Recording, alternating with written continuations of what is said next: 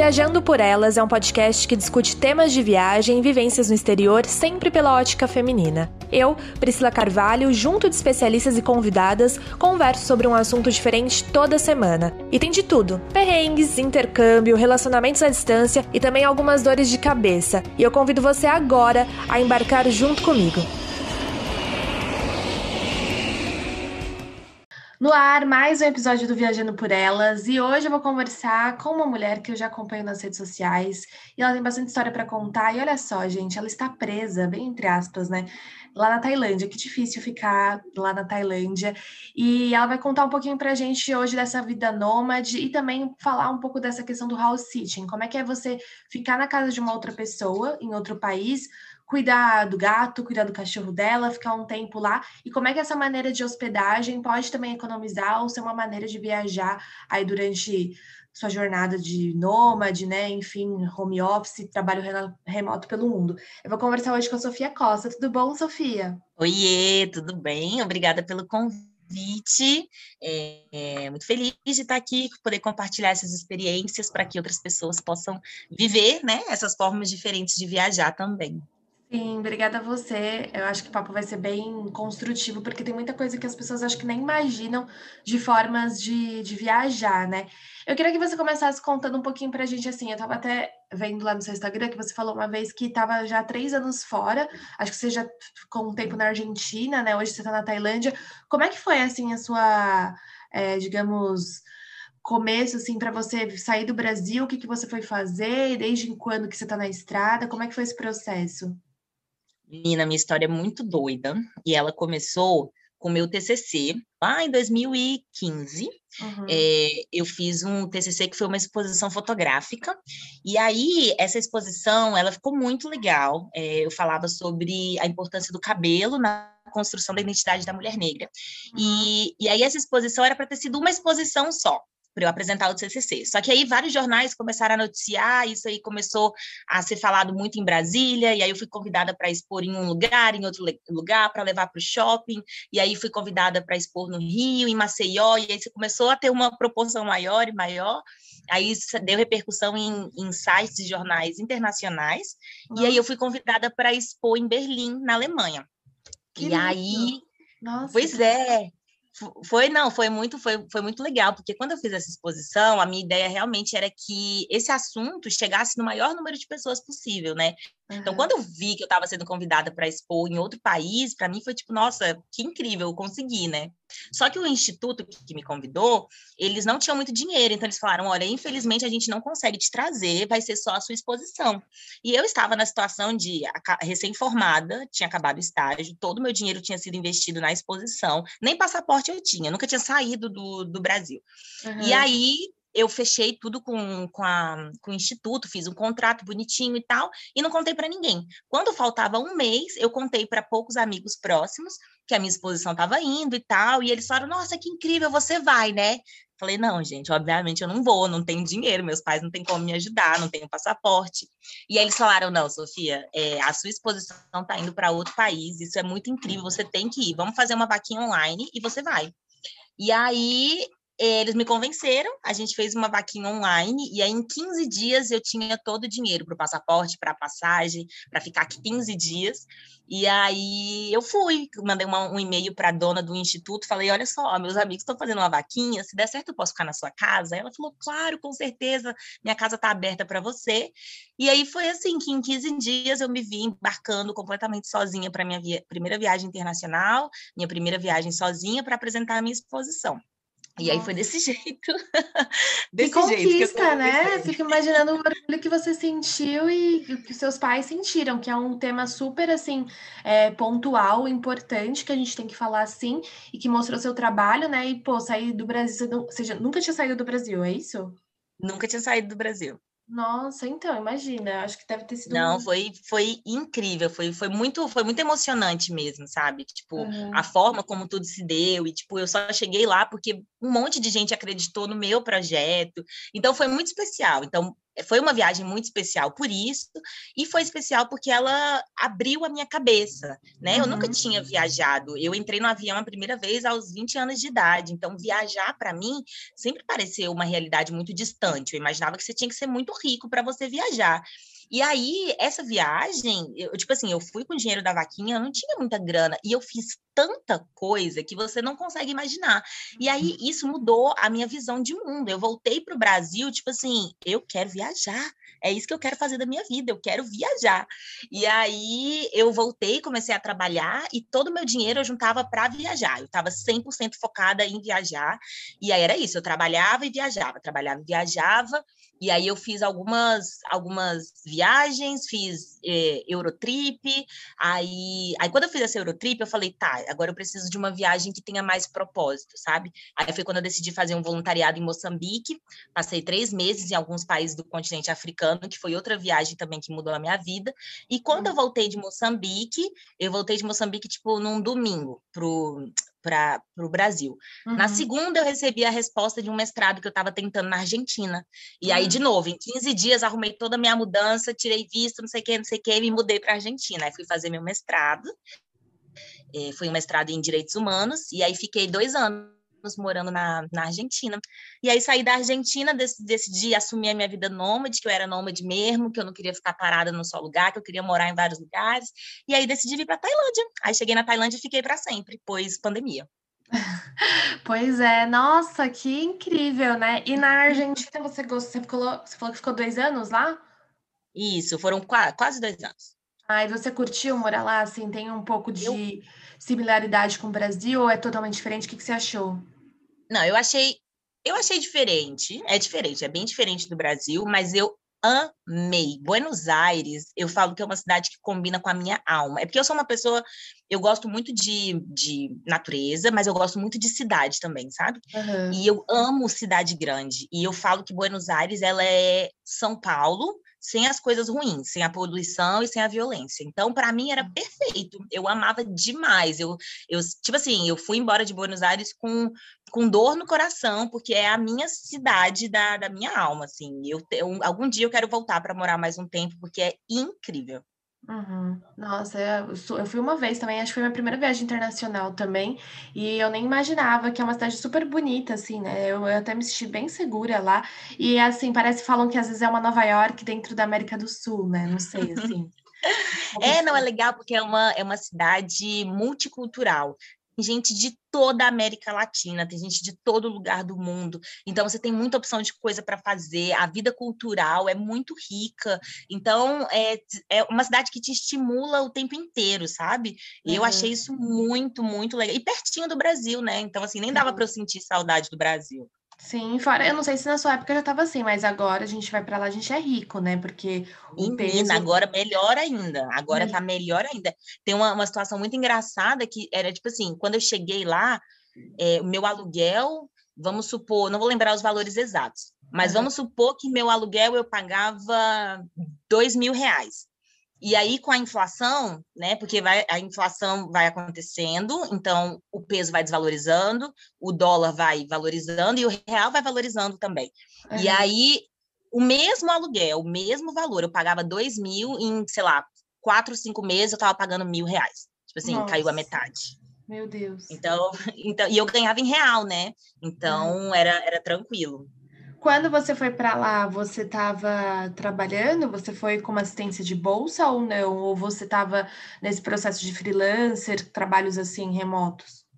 Então, eu ganhei uma bolsa lá, era um mestrado com bolsa, mas quando eu fui para é, Moçambique, um dia antes de eu ir para Moçambique, eu consegui esse trabalho, que é o mesmo trabalho que eu tenho até hoje, que é um trabalho 100% remoto, é, uhum. e que eu fiz ele durante toda essa viagem para Moçambique, África do Sul, etc. E quando eu fui para a Argentina, é, os horários iam ser os mesmos, então ia ser muito mais desafiador lidar né, com o trabalho e com o mestrado, mas eu decidi que eu ia manter esse trabalho, porque eu pensei, lá na, quando acabar esse mestrado, eu não vou ficar aqui nessa cidade, eu vou querer ir para outro lugar.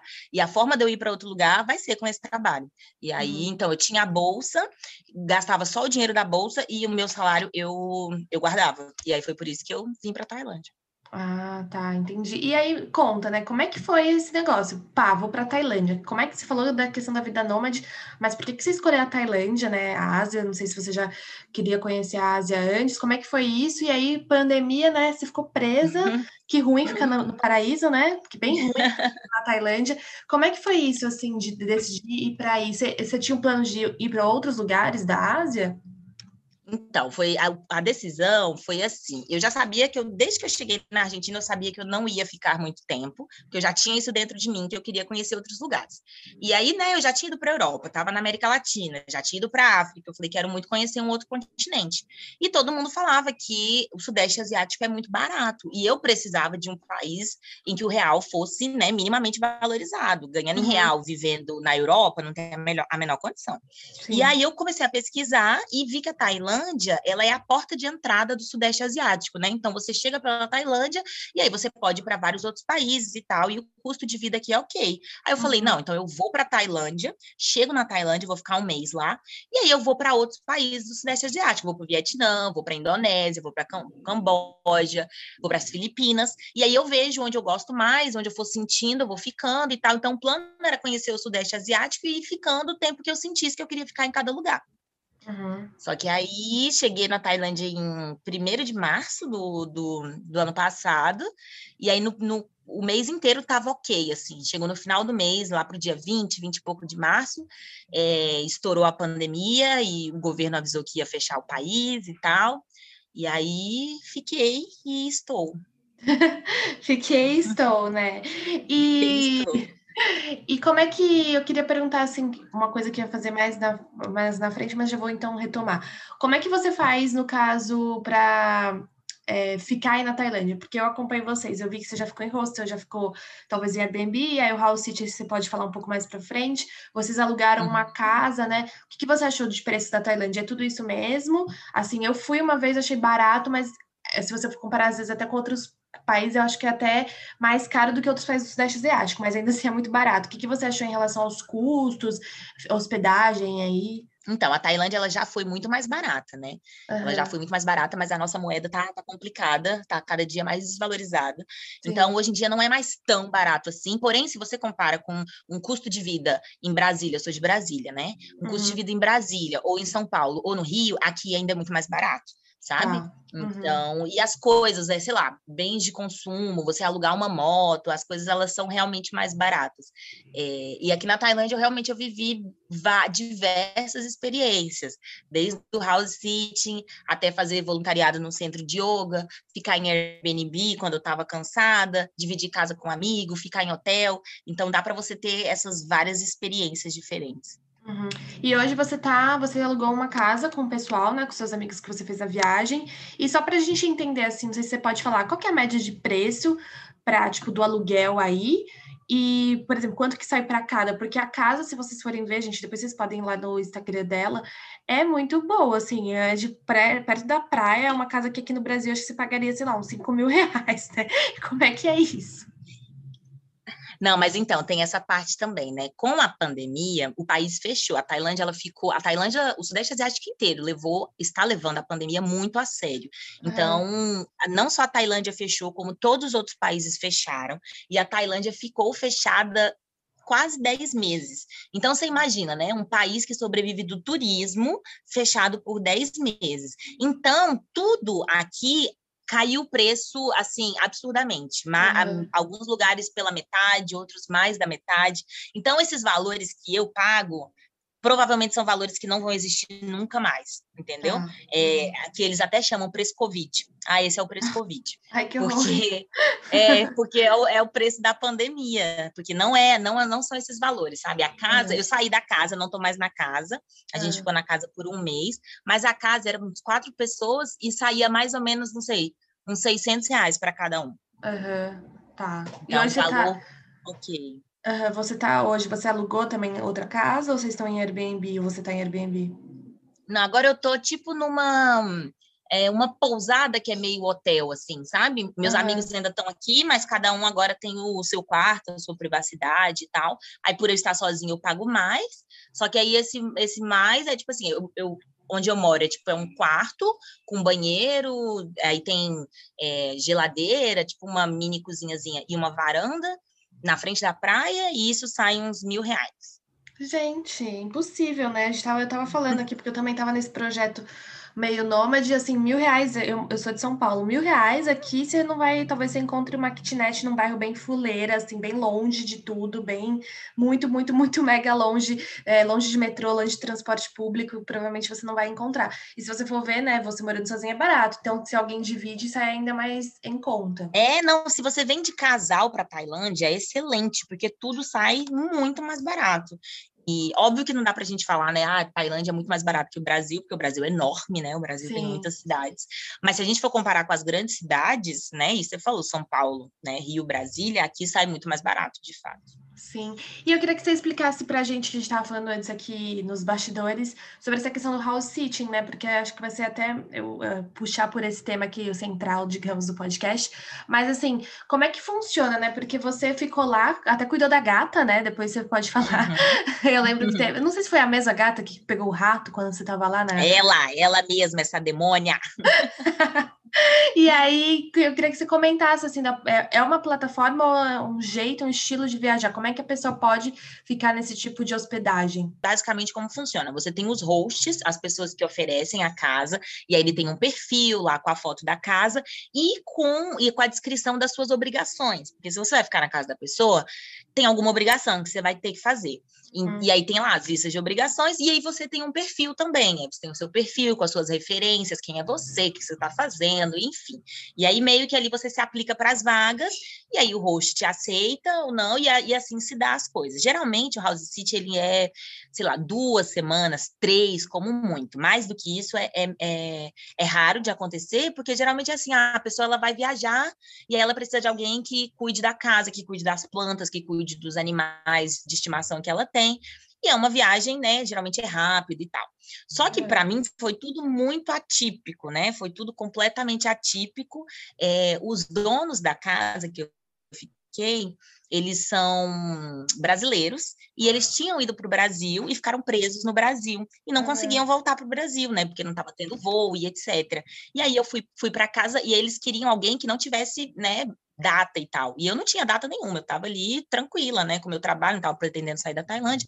Então eu fui para lá e eu acabei ficando quase quatro meses lá na casa. Isso é muito difícil de acontecer. Então, eu fiquei quase quatro meses e a minha obrigação era cuidar da gatinha. E cuidar da gatinha basicamente era colocar água e comida para ela. Nem caixinha de areia eu tinha que limpar, porque era, uma, era um condomínio, e aí ela e era condomínio cheio de, de canteiro, de não sei o quê. E aí ela fazia cocô na terra de alguém que eu nem, nem sei quem era, então nem tinha que limpar a caixinha de areia dela, era só água e ração. Nossa, super tranquilo. Mas aí, por exemplo, se a pessoa quiser, ela pode ir na plataforma, ou existem outras plataformas. Por exemplo, tem uma plataforma específica, House Sitting, com esse nome, ou ela também pode, sei lá, ver no Facebook, esses grupos maiores, como é que funciona? É, então, eu sempre indico ir pela plataforma por questão de segurança, né? Porque você vai ficar na casa de uma pessoa e etc. A plataforma ela sempre vai te dar um respaldo ali. Na plataforma você vai poder olhar os reviews e etc. E aí tem uma plataforma chamada Trusted House Sitters. Depois eu posso escrever para você, você coloca na descrição. Uhum. É, e, e, a única coisa é que essa plataforma ela é paga, né? Você precisa pagar um valor que é um pouco alto, ainda mais considerando o valor do dólar, como está uhum. agora. É, mas que quando a gente está numa situação de viajando constantemente, vale a pena, é, porque você economiza, né? Imagina se, se ficar. Eu fiquei quatro meses sem pagar aluguel. Olha Nossa. a economia que foi isso, né? Uhum. E você, por exemplo, é, você vai lá, aí você lembra mais ou menos qual que é o valor que você paga por mês? Então, é por ano, e eu acho que por ano são 100 dólares. Ah, tá, por ano. Isso. Ah, entendi. E aí você pode escolher o que você pode fazer. Por exemplo, igual você falou, a pessoa vai viajar, aí você vai cuidar, digamos, da casa dela. Então, você vai mostrar suas habilidades, ou se você pode cuidar do pet dela, ou se você pode simplesmente ficar lá, ou tem que é, teoricamente, o que você vai fazer na casa da pessoa, por exemplo? Geralmente está muito ligado com pet. Geralmente ah. é, é, meio difícil você só. Às vezes rola de você só ficar na casa, é, mas geralmente tem algum pet, né? Às vezes são mais, mais de um pet, às vezes é cachorro. Cachorro, por exemplo, dá, dá mais trabalho, né? Que você tem que passear, tem que dar banho, tem que não sei o quê. E aí, e aí tá lá, tá lá na descrição tudo que você precisa fazer, e aí você decide se você quer se aplicar para aquela vaga, se você está apto para aquilo ou não. Ah, entendi. Fora o episódio do rato, se você quiser depois contar um pouco para a gente, porque foi bem engraçado, gente. É, você lembra de algum, não sei assim, perrengue ou situação curiosa que você passou ao longo desse processo, ou do house sitting, ou dessas hospedagens, assim, na, na Tailândia, né, esse processo, porque eu acredito que é um pouco diferente algumas coisas, porque às vezes eu não sei, assim, a gente fica um pouco receoso de fazer coisa no boca a boca, né, igual você falou, de não ter uma é, certa, um certo respaldo. Você lembra de alguma situação bem, assim, diferente, engraçada ou perrengue? Então, na casa, nessa casa mesmo, Perrengue mesmo foi só com a gata. só com a gata, que às vezes ela dava o surto e me trazia bichos, né? Ela me trouxe um rato, aí ela me trouxe um calango vivo, ela me trouxe uma Eita. cabeça de peixe. Ai, aí um dia, ela que... um dia ela quebrou o ventilador. Bem tranquila, foi... gata. Bem tranquila. Não, bem, bem, bem fofinha, querida. Mas na casa foram só esses problemas. A casa era muito tranquila, assim, sabe? Era num condomínio muito seguro. Eu, inclusive, nem trancava a casa, sabe? Deixava tudo aberto e era muito tranquilo. E, hum. e aí, na casa, eu nunca passei por nenhuma situação desagradável. E aí, mas já passei por uma situação que foi num Airbnb. É, que eu fui é, pela plataforma e aí depois eu queria estender e eu conversei diretamente com, com o dono, sabe? Falei, ah, quero estender, conversei diretamente com ele, e aí, e aí isso é uma coisa que eu não indico fazer, porque é isso, se você faz tudo pela plataforma, a plataforma ela te dá um respaldo. Quando você vai por fora, é, meio que você perde, né, essa proteção.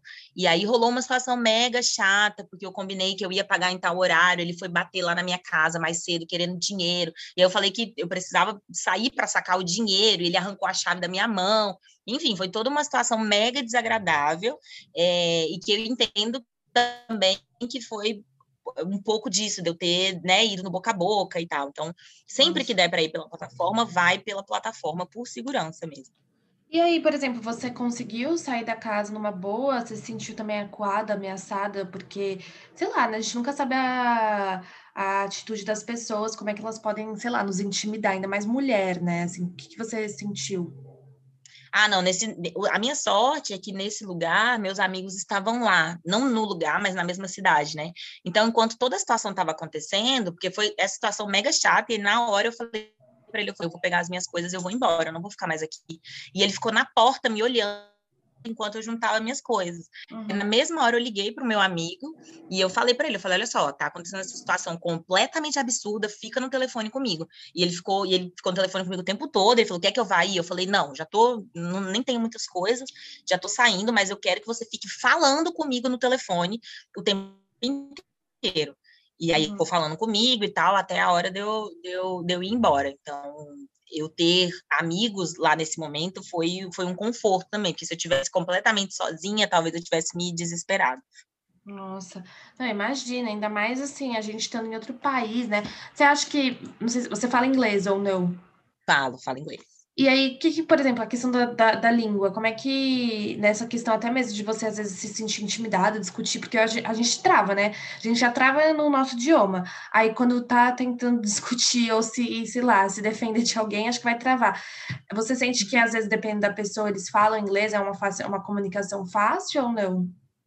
Então, ele, aqui, o inglês aqui na Tailândia, ele é meio complicado, né? O, o, o tailandês, a maioria não fala inglês, uhum. e os que uhum. falam é o inglês muito é, voltado para o turismo, então muito básico, assim, sabe? Então, até a discussão ela é complicada pelo entendimento mesmo, sabe? Uhum. É, então é, ainda tem ainda tem essa questão, essa barreira da, da, da língua.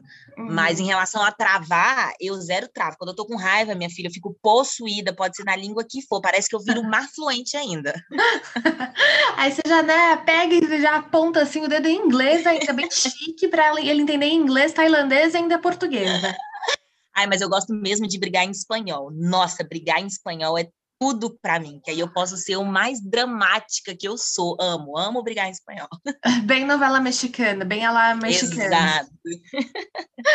Perfeito. E eu queria perguntar para você, assim, você não sei se você chegou a fazer voluntariado, porque bastante gente fala daquela plataforma World Packers, eu nunca usei. Uhum. Eu sei que tem os prós e contras, né, de você pegar e fazer, e que também eu viajando agora, assim, e antes, eu via que também tinha muita gente que fazia voluntariado sem a plataforma. Ia, sei lá, no Facebook do rosto, mandava mensagem, ou chegava lá, se apresentava.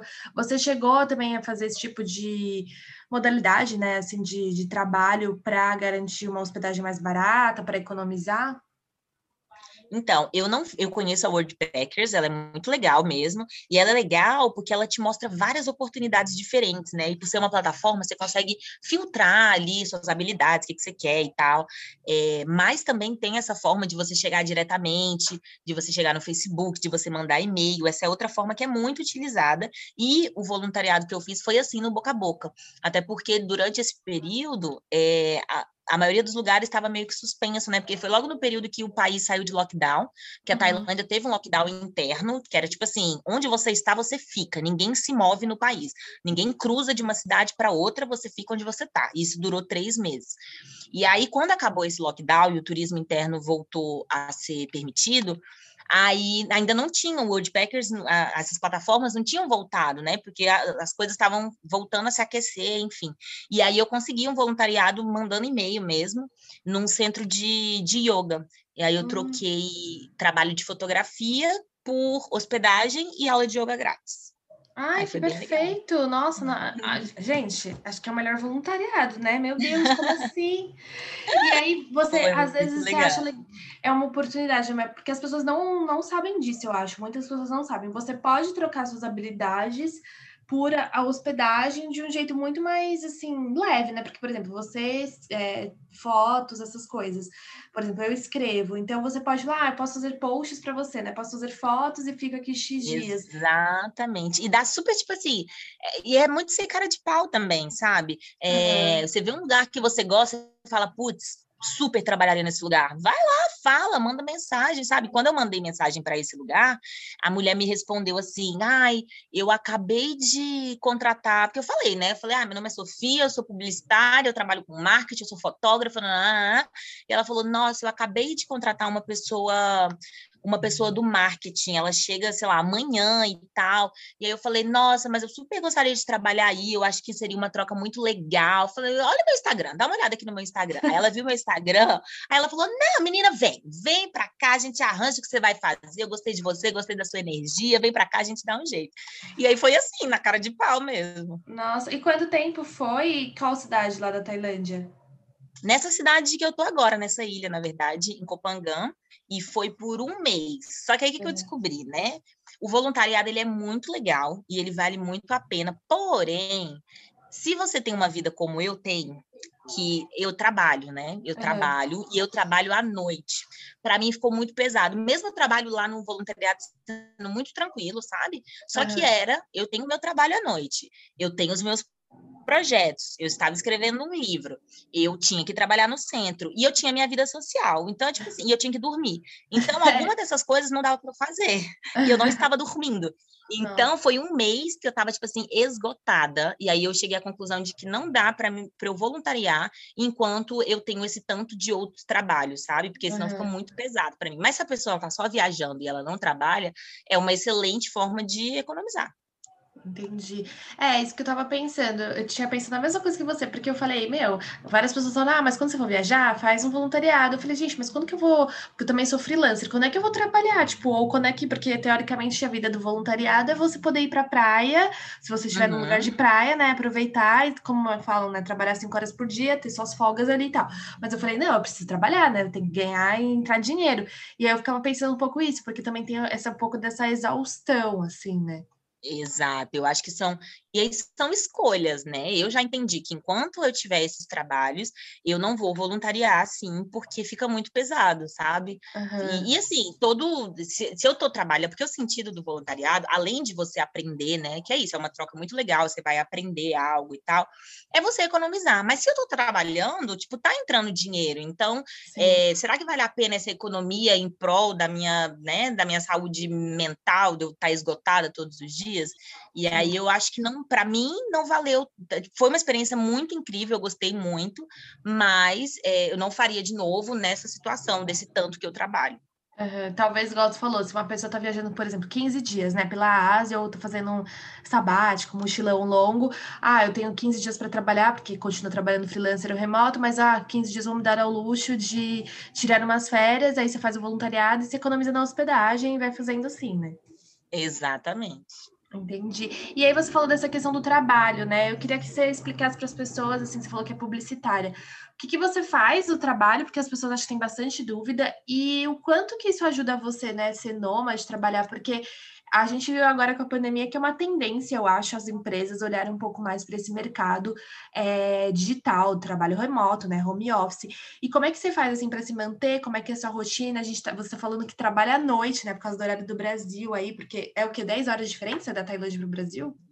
10 horas de diferença. É, como é que você administra isso? E eu, é, é, uma vez até acho que mandei mensagem para você no Instagram, que você até me respondeu, que você falou dia útil, porque assim, eu não ia. Como é que você faz para não querer ir pra praia todo dia? Porque eu ia ficar assim, eu quero ir pra praia, mas eu tenho que trabalhar, ia ficar nesse dilema, assim, como é que você se organiza?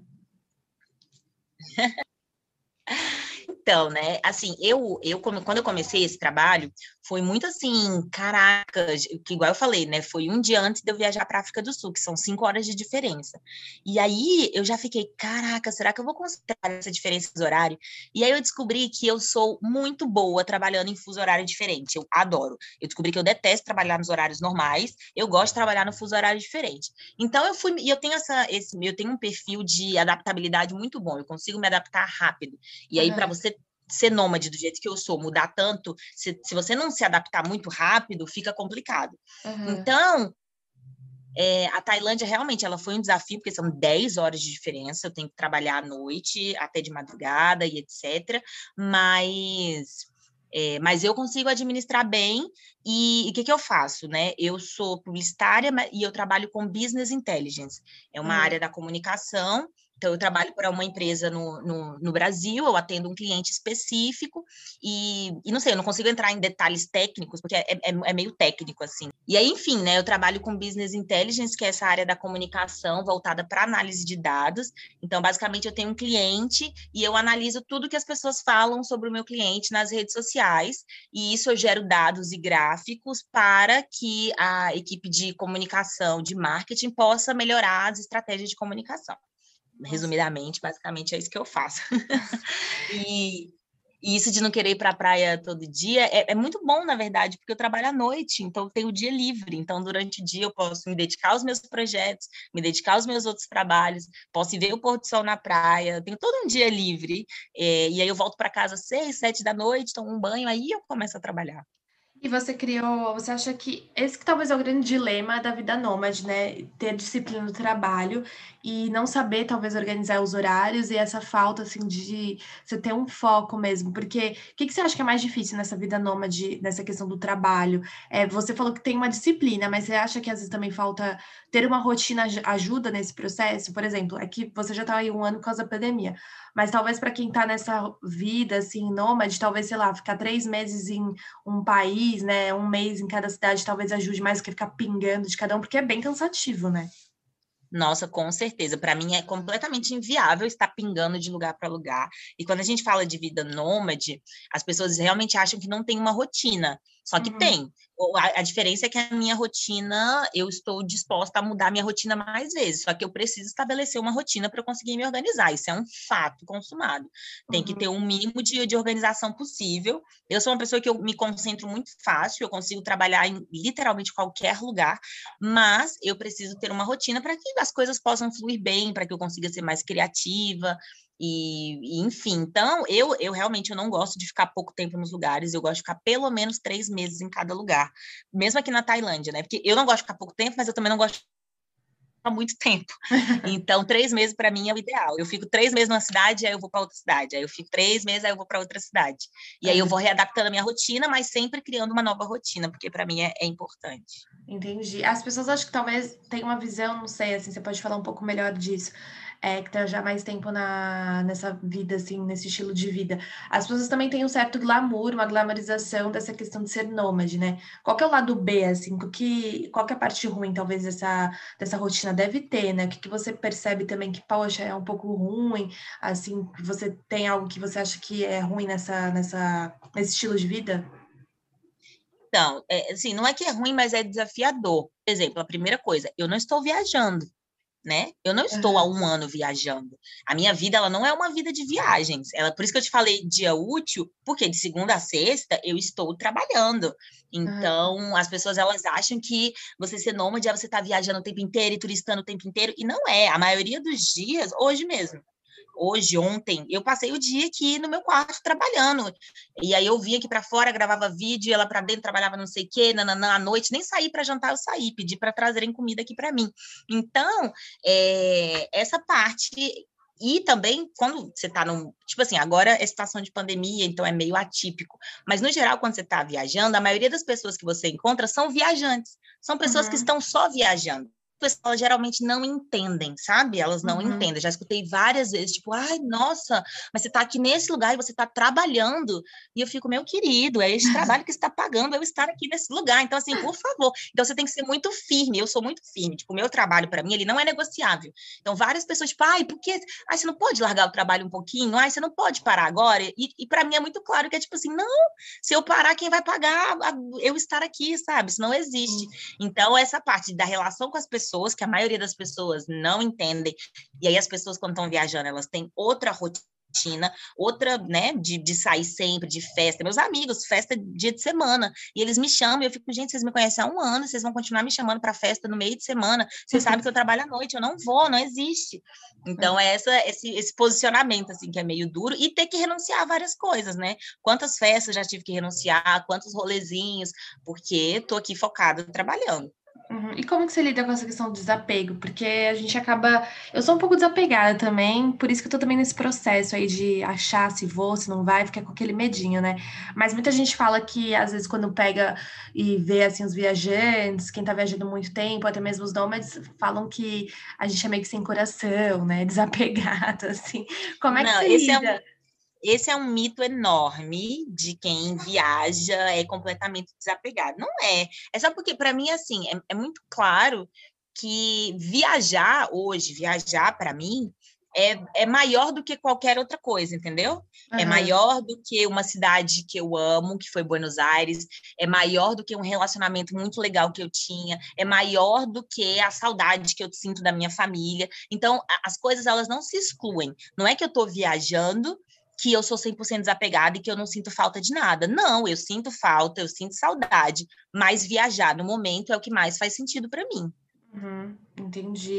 E eu queria que você falasse, antes da gente encerrar, é, do seu projeto mesmo, né? Porque você falou da questão, eu acho uma pauta super legal, super importante para a gente entender e, e saber mais, estudar, saber sobre o assunto, que você também tem o um projeto de Pretas pelo Mundo, né? E eu queria que você falasse um pouco. Começou, acho que lá com o seu projeto, né? Como é que você lida com isso, tenta levar é, esse projeto para mais pessoas, desenvolver, falar disso, falar dessa questão de racismo, até mesmo nas viagens. Eu eu acho que você pode até falar um ponto, não sei se tem isso assim na Tailândia, se você sentiu é, diferente nos países que você passou e como é que você né, lida com isso, assim, o que, você tem aprendido ao longo desse tempo? É, então, Pretas, ele é esse projeto que ele nasce realmente desse, desse desejo, né, de mostrar que que pessoas negras elas podem estar onde elas quiserem, sabe? Que elas uhum. podem viajar, que elas podem serem nômades, podem morar em outros países. Então, e trazer essa visibilidade de fato. É, e começou porque eu, quando eu comecei a viajar, eu não encontrava referências de mulheres negras viajando, sabe? Eu queria, uhum. sei lá, no Instagram, eu queria ver foto de mulheres negras viajando para me inspirar, e eu não encontrava. E aí foi bem nesse momento, tipo assim, tá, não tem referência, então eu vou ser essa referência, sabe? Para que outras pessoas negras olhem para mim e elas vejam que tem outra possibilidade de existir, sabe? Que tem, é, que, que elas podem ocupar outros espaços se elas quiserem ocupar. Então uhum. ele vem muito, ele vem muito desse lugar. É, e aí, quando essa questão do, do, do racismo é uma coisa que eu sempre falo para todo mundo que me pergunta e etc, né? O país mais racista que eu já estive por um uhum. acaso, é o Brasil, né? Uhum. Esse é o, é o, país mais racista. Então, a verdade é que, infelizmente, o mundo é racista. Então, é, o mundo é racista, o mundo é machista. Então, é, nós estamos sujeitos a passar por situações em qualquer lugar do mundo, inclusive na nossa casa, no quintal da nossa casa. Sim.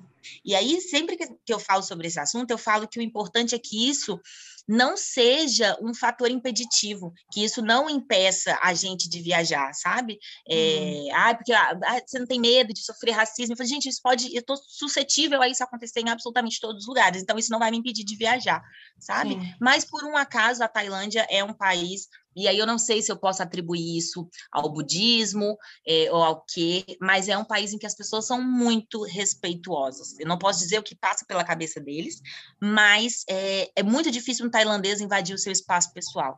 Então, eu nunca passei por nenhuma situação desagradável que eu passei na Europa constantemente, de pessoas querendo pegar no meu cabelo, de pessoas me parando na rua para tirar foto comigo porque me acharam muito exótica. É, então, aqui na Tailândia, isso não acontece. O máximo é um tailandês de longe dar um risinho com vergonha e, e falar que achou meu cabelo bonito. No máximo, sabe? Jamais vão tocar no seu cabelo, jamais vão invadir o espaço pessoal. Então, nesse sentido aqui, eu me sinto muito tranquila. Não vou dizer que não tem racismo, porque novamente, eu não posso dizer o que passa na cabeça das pessoas. E a quantidade de creme clareador que eu vejo nas farmácias é um indicativo de outra coisa, né? Hum, mas pelo menos para. Exato, mas pelo menos para essa questão do âmbito pessoal, que constantemente é invadido em outros países, aqui nesse sentido eu me sinto muito tranquila. Entendi. Você até falou disso, lembrei agora, porque quando eu fui para lá, eu, é, eu, conheci umas brasileiras que já moram aí há um tempo, e elas falaram que às vezes na farmácia você tem aqueles sabonetes, né? Também clareador de pele, assim, que elas uhum. usam bastante, e que é uma coisa bem comum, e que eles não gostam muito de pegar sol. Então, acho que também, igual você falou, transmite muito do que a gente, né, igual você falou, dessa questão do racismo. Você acha que aqui no Brasil é uma coisa mais velada ou escancarado mesmo? É, no Brasil é os dois, né? É porque, tipo assim, no Brasil tende a ser velado, no sentido de que as pessoas se apoiam no mito da democracia racial, que é, não, gente, não tem racismo, somos todos iguais, todo mundo tem branco e preto na família, então somos todos iguais. Mas, na verdade, isso é escancarado, né? Isso só não vê quem não quer, né? Estamos em 2021 e aí só não interpreta esses sinais quem não quer interpretar. Então, não, não, não, esse, esse papinho de somos todos iguais e todo mundo é, é misto, isso não, não cola mais, né?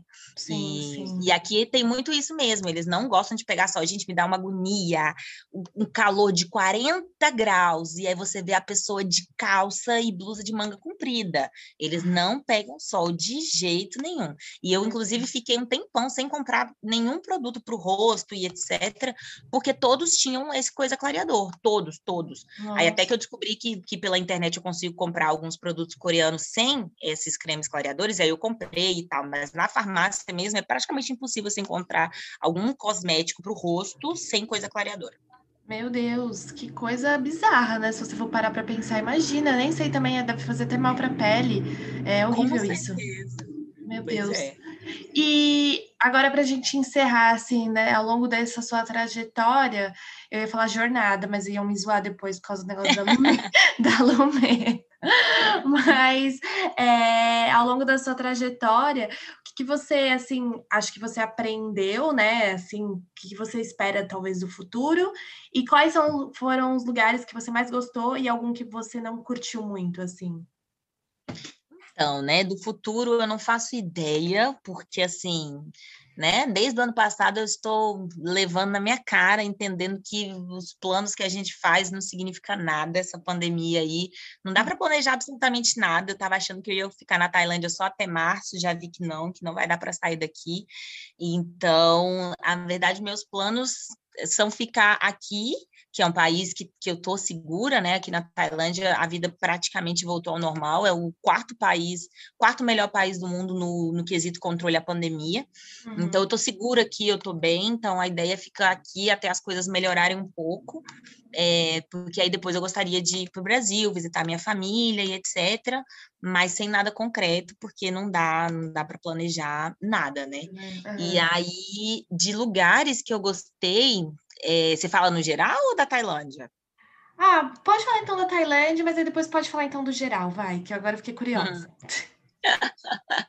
Ai, gente, Tailândia é incrível, né? Esse tempo, esse um ano que eu fiquei aqui, deu para viajar bastante, cruzei o país inteirinho e eu amei, eu amei Chiang Mai. Chiang Mai é, é, é uma, uma cidade que é conhecida por ser a cidade dos nômades digitais. Eu gostei muito da cidade, é uma cidade que tem tudo que tem uma cidade grande, mas com uma vibe um pouco mais de cidade pequena. Isso foi muito legal. E das ilhas, amei Colip. Com certeza foi o lugar mais lindo da Tailândia. Ele, é, ela fica bem, bem, bem ao sul, quase na Malásia. Ela fica mais perto da Malásia do que, do que de outras cidades da Tailândia. E, e esses foram os dois lugares que eu mais gostei daqui. E, no geral, é, eu amo a África do Sul. A África do Sul é muito meu país, quero voltar para morar, me identifiquei horrores, amei muito, um país incrível. Joanesburgo, uma cidade maravilhosa. Então, África do Sul, com certeza, é um dos países que mais, mais me tocou. Ai, que incrível. E algum que você não gostou muito? Cara, só tem um país que eu não gostei tanto, que por acaso é o país de uma das minhas melhores amigas, que ela não me escute, que é o Uruguai. Hum, não curtiu? não, não curti tanto assim o Uruguai. Eu achei é, um país muito caro. Achei muito caro sem sentido de ser caro, só caro porque era caro. Achei meio sem muitas opções. É, a parte famosa lá eu achei muito sem graça, achei as praias feias. Não amei o Uruguai, desculpa a gente que gosta, mas eu não amei. Você falou disso das praias feias e lembrei agora que a minha amiga acho que foi para qual? Pra, não, Montevidéu e qual que é outra que é famosa? Aquela da mão? Punta del Leste. É, Punta del Leste. Ela falou que, ai, amiga, que decepção, parecia Guarujá. Aí eu falei. É, menina! É, mas olha só, uma coisa que é para a gente aprender. Gente, praia, a gente não pode colocar muitas expectativas. Principalmente, né, se você vai num, em países como Argentina, Uruguai, etc. Se você não for para o Caribe ou, sei lá, Tailândia, porque nós temos praias incríveis no Brasil, nosso parâmetro é, é muito elevado. Aí uhum. eu, que conheço o Nordeste do Brasil, chego lá em Punta del Este com aquela água marrom, eu falei, o que, que é isso? Isso aqui é o, é o é o lugar famoso? Não, não tô entendendo, não. Isso aqui não, não, não gosto.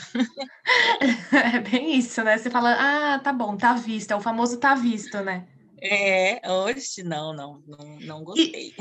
E, e, no geral, assim, ao longo desses lugares que você. Eu sempre falo que eu vou encerrar no encerro, né? Desculpa, vou encerrar assim. É, mas é que agora eu lembrei. No geral, assim, desses lugares que você passou, até mesmo na Tailândia, África, na Europa, você se sentiu segura como mulher? Acho que a maioria das viagens estava fazendo sozinha, assim, como é que era esse processo? E teve algum país que você se sentiu um pouco mais insegura? Então, eu sempre falo para as pessoas que os mesmos cuidados que eu tomo no Brasil, porque é isso, né? O Brasil é um país extremamente violento, né? Perigoso e etc. Então, os mesmos cuidados que eu tomo no Brasil, eu tomo em qualquer lugar do mundo, em qualquer lugar do mundo.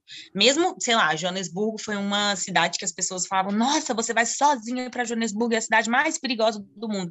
E eu não senti absolutamente nada. Óbvio que eu tomava cuidado, que eu era cuidadosa, que eu não entrava em rua escura, que eu não ia onde eu não sabia e etc, porque realmente é uma cidade que tem um índice de violência, etc. Mas eu não senti absolutamente nada, sabe? Eu acho que se a gente é, toma os cuidados, se a gente presta atenção, se a gente se preserva, por exemplo, sei lá, bebida alcoólica. Se eu estou viajando sozinha, eu não bebo destilado, não bebo de jeito nenhum. Eu bebo cerveja, porque cerveja eu consigo controlar ali legal, mas deste lado não, não vou beber, porque eu tenho muito claro na minha cabeça que eu tenho que conseguir estar apta de todos os de, de tudo que eu estou fazendo e conseguir voltar para minha casa, entendeu? Então é, é, é, meio que chato falar isso, mas a verdade é que a gente tem que estar atenta o tempo inteiro.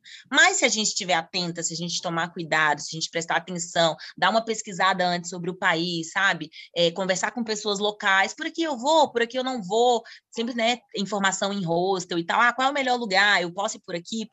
Isso aí vai poupar e sempre me poupa de passar por várias situações. E Tailândia é de longe um dos países mais seguros que eu já já fui na minha vida. Tailândia, tipo assim, você pode largar o seu celular na mesa, voltar três dias depois, ele vai estar lá em cima da mesa. Nossa, é engraçado que uma moça que eu entrevistei para fazer um episódio só sobre Tailândia, sobre morar na Tailândia, falou a mesma coisa. Ela falou: você tá lá, vai deixar o seu celular, vai estar tá lá. E ela falou que acho que perdeu, perdeu assim, né? Deixou o celular lá, depois, quando voltou, ainda estava lá e, e se sentiu mega segura, assim. Exato. Aqui, na verdade, quando acontece furto, você pode saber que foi estrangeiro. Não é hum. é tailandês de jeito nenhum. Os tailandeses, eles uhum. não vão tocar na, nas suas coisas, no que não é deles, entendeu? Então, aqui é muito normal. Nossa, muito normal. Quantas vezes a gente esquece a chave da moto na ignição da moto? Várias vezes, várias e vezes. a moto vai estar tá lá. Absolutamente Claro, claro que ela vai estar tá lá, vai estar tá onde? é, é, muito, é muito isso, é que não existe isso, entendeu? A moto vai estar lá. Talvez ela esteja sem bateria, mas ela vai estar lá. Nossa, que coisa, né? Que bizarro pensar que talvez aqui no Brasil ou em alguns outros lugares a gente não vai poder fazer isso, porque se você fizer isso, vai ter três motos depois quando você voltar e olhe lá, né? Não vai ter mesmo. Não, você você tá doida? Tem um negócio aqui que eu uso, que eu comprei, que eu vi aqui na, aqui na Ásia, que eu vi esse negócio, que é uma capinha de celular, que é. na, na, ponta da capinha ela tem uma cordinha assim, e aí é uma cordinha para você usar tipo uma bolsa, sabe? Atravessada no peito, de lado, assim, não sei o quê. Eu olhei isso, eu achei tão absurdo, eu falei, eu vou comprar, porque só na Ásia que eu posso usar o meu celular como uma bolsinha. Em nenhum outro país do mundo isso é possível. Vou usar essa bolsinha no Brasil para ver se não arranca o meu braço. Uhum, meu Deus. Não, total. Você vai ficar sem a bolsinha, sem o braço, sem, o, sem tudo, né? Meu Deus. Aqui, aqui é realmente muito seguro. Muito, recomendo. É um ótimo país para mulheres viajarem sozinha, Tailândia. Ai, gente, então bora para Tailândia, todo mundo. Vamos ficar lá na Ásia. Quem sabe uhum. ser é, amiga da Sofia na vida nômade, né? Se encontrar aí. é uma gente, ótima pedida. Eu adorei nosso papo. Queria que você deixasse suas redes sociais e onde que as pessoas podem te encontrar, né? Bater um papo, tirar mais dúvidas se elas quiserem sobre viajar na África, na Tailândia, vida nômade. Fala aí suas redes sociais, Sofia. É, vocês podem me encontrar no meu Instagram, Rui Sofia, arroba Rui Sofia. Esse é meu nome em todas as redes, no Twitter, Clubhouse, etc. Então, estou ali sempre no meu Instagram mostrando o meu dia a dia, os bastidores dessa vida nômade, que definitivamente não são só flores. Uhum. É, e eu escrevi um livro também falando sobre as minhas experiências e etc. Então você pode achar tudo lá no meu, no meu Instagram. E aí, qualquer dúvida, quiser bater um papo e etc., sempre respondo as DMs. E é isso. Ai, arrasou. Muito obrigada. Adorei nosso papo. Acho que foi super esclarecedor e rico, assim, no sentido de tudo, porque tem muita gente que eu acho que quer ter essa vida nômade, mas o bom é que você mostrou também os dois lados e deu opção para as pessoas ficarem, né, nos lugares. Assim, falou da Tailândia, eu achei que foi ótimo, porque muita gente talvez tem medo, né, não vai, assim, mas acho que se tem esse medo, vai com medo mesmo. E dá... não, e é isso, né? Então pega o medo, bota o medo na mochila e vai com medo mesmo. É, isso aí, tá certo. Bom, mais uma vez, muito obrigada. Eu queria agradecer você de novo. E, é, como vocês sempre, como eu sempre falo aqui, vocês sabem, né? Compartilhem o podcast com os amigos, com as amigas, manda para o grupo da família, para todo mundo.